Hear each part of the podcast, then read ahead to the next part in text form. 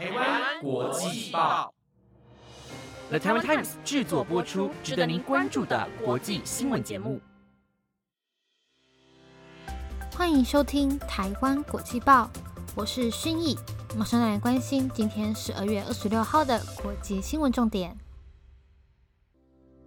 Hello，各位听众，晚安。今天要带来关心的国际新闻重点有：冰风暴席卷美加，影响两亿的民众，至少死十九人；泰国军舰沉船，十八人死亡，十一人下落不明；南韩军舰首起感染食脑变形虫后死亡案例；阿富汗神学士禁止女子受教育，抗议群众遭强力水枪驱离；以及乌克兰打破传统。十二月二十五号过圣诞，象征与俄决裂。如果你对以上的新闻感兴趣，想了解更多的新闻内容，那就请继续收听下去吧。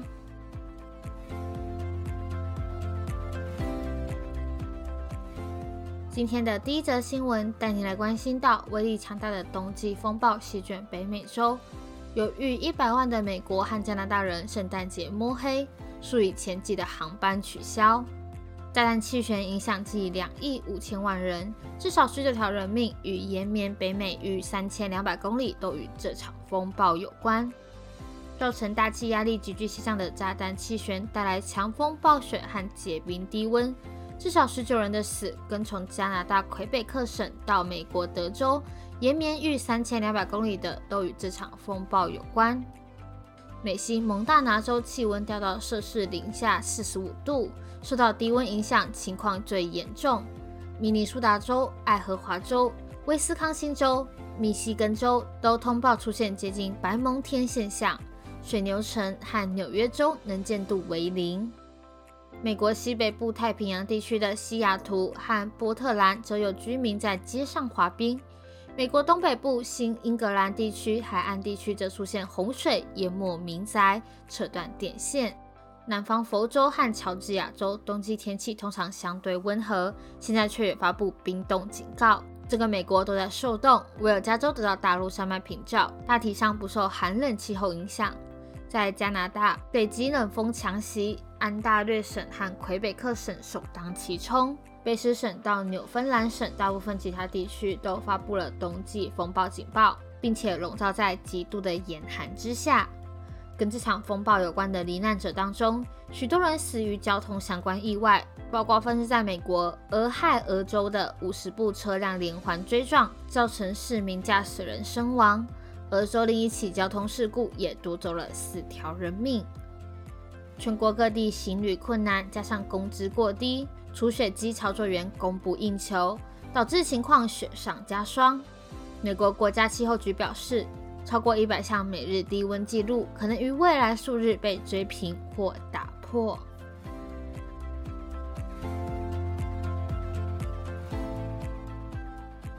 接下来这则新闻带你来关心到泰国军舰素可泰号故障沉船，舰上一百零五人，目前已知救起了七十六人，有十八人死亡，仍有十一人失踪，军方搜救行动持续进行当中。素可泰号舰长录制影片，信心喊话，希望失踪的成员尽快回来。泰国海军船舰素可泰号日前从春武里府的军港出发，十八号因为恶劣天气加上海象不佳，舰长决定临时在巴蜀府靠岸。但晚间在距离巴蜀府岸边约二十公里时，因为大浪打中船只，船上断电，紧接着引擎发生故障。最后，舒可泰号在十八号晚间十一点三十分左右沉入新罗湾。军方出动海军船舰及直升机在巴蜀海外海执行救援任务。舒可泰号上载有一百零五人，包含海军人员、水手以及空中海岸防卫队成员。最初救起七十五人，十九号找到了七人，其中六人已经身亡，生还一人。昨天和今天又找到了十二具的尸体，目前还有十一人失踪。军方持续进行搜救行动。舒可泰号舰长皮奇猜录制了一段影片，向舒可泰号仍然失踪的成员们喊话：“快回来，我们都在等你们。”影片中有其他参与搜救行动的海军成员表示：“一定会把兄弟们带回来。”也有人表示：“或许这些人被困在岛上等待救援，希望可以看到像电影演的奇迹那样。”搜救队伍除了沿着巴蜀府到素利他尼府海岸搜寻之外，海军今天派出五十三名潜水人员到素可泰号沉船的地点，检视是否有舰上成员受困于船中。不过，今天海流强劲，搜寻行动进行的不容易。海军表示，会以潜水人员的安全为第一考量。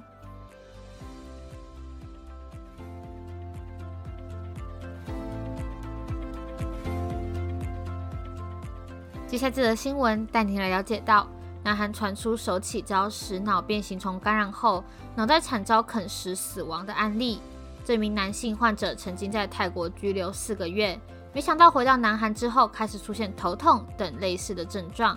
尽管紧急送医治疗，却仍然不幸在这个月二十一号过世。根据韩媒纽西斯通讯社，南韩疾病管理厅今天对外通报境内首起感染。服侍内格里虫后的死亡病例。这名患者是一名曾经在泰国拘留四个多月的韩籍人士。他返回南韩国内后，开始出现头痛、热干、丧失语言能力等罹患脑膜炎时的症状。尽管紧急移送到上级综合医院接受治疗，却还是不幸在二十一号的时候撒手人寰。南韩防疫当局进行不明原因的传染病的病原体分析研究。在病患体内检测出福氏内格里虫的 DNA，经过核酸序列分析比对后，其基因排序与先前国外感染脑膜炎患者的福氏内格里虫 DNA 序列相比，相似度高达百分之九十九点六。福氏内格里虫俗称食脑菌、食脑变形虫、福氏阿米巴虫。当人体、老鼠或是其他实验动物感染时，恐会诱发罹患高度致命的。福氏内格里阿米巴原虫脑膜炎。根据了解，福氏内格里阿米巴原虫脑膜炎死亡率至少在百分之九十七到百分之九十九。一九三七年，在美国维吉尼亚州传出全球第一宗感染案例。截至二零一八年为止，全球共通报三百八十一宗病例。尽管感染几率与病例数皆不高，但其最大宗的感染途径是游泳，尤其是夏季时因水温升高。导致感染风险增加，不过人与人之间并不会互相传染。福氏内格里阿米巴原虫脑膜炎的潜伏期短为二至三天，长则七到十五天。感染后会出现头痛、精神涣散或出现上呼吸道症状，之后演变为严重的头痛、发烧、呕吐、颈部僵硬等症状，接着开始陷入昏迷，直至死亡。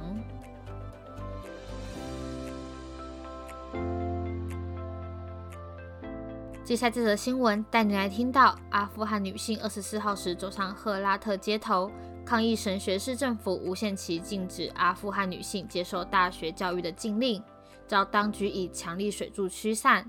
神学市政府指出，女大学生在校园未遵守服装规定，当局才下此禁令。阿富汗媒体机构阿缪 TV 上传影片至推特，影片中数名抗议女性走上街头。高喊“教育是我们的权利”之后，出现一辆车朝他们喷出强力水柱，迫使他们躲到墙后。神学市政府二十号下令禁止阿富汗女性接受高等教育，并派出警卫看守各校园大门，防止女性进入。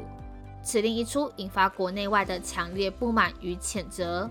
许多阿富汗男大生拒绝参加学校考试，抗议禁令。位于阿富汗坎达哈的米尔维斯尼卡高等教育学院二十四号发表声明，指出教育应是男女共享，且是国家发展与智力的基本权利与关键。学校表示，学生曾呼吁当局策令，但并未得到正面回应。不满和难过的情绪引发了学生的悲歌行动。神学士当局指出，女性在大学校园未穿着合宜的伊斯兰服装。且与男同学有互动，因此下令禁止女性入大学校园。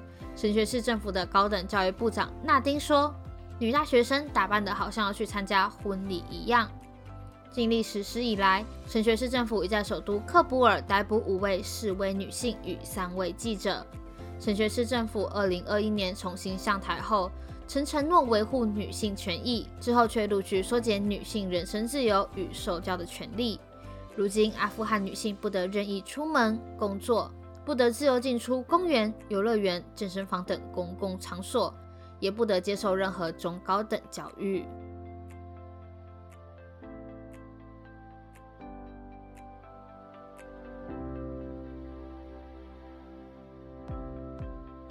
今天的这则新闻带您来了解到，乌克兰人在今年一改过去传统。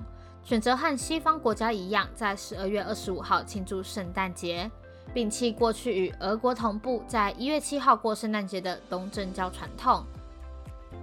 乌克兰政府泽伦斯基十二月二十一号在美国国会演说时，他将如今乌克兰的处境与一九四四年二战期间的美军类比。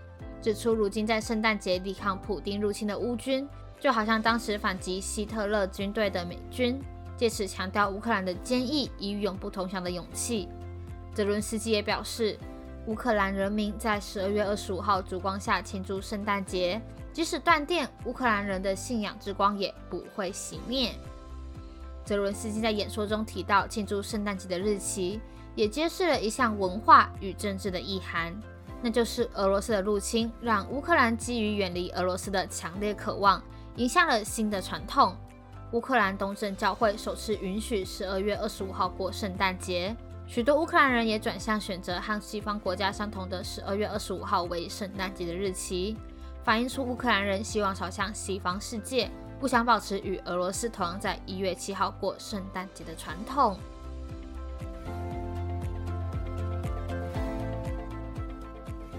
以上便是今天的五则新闻内容。不知道各位听众对今天来的新闻最感兴趣呢？都欢迎到我们台湾国际报的 Apple Podcast、IGFB 留言告诉我们哦。那我们今天的节目就到这边告一个段落。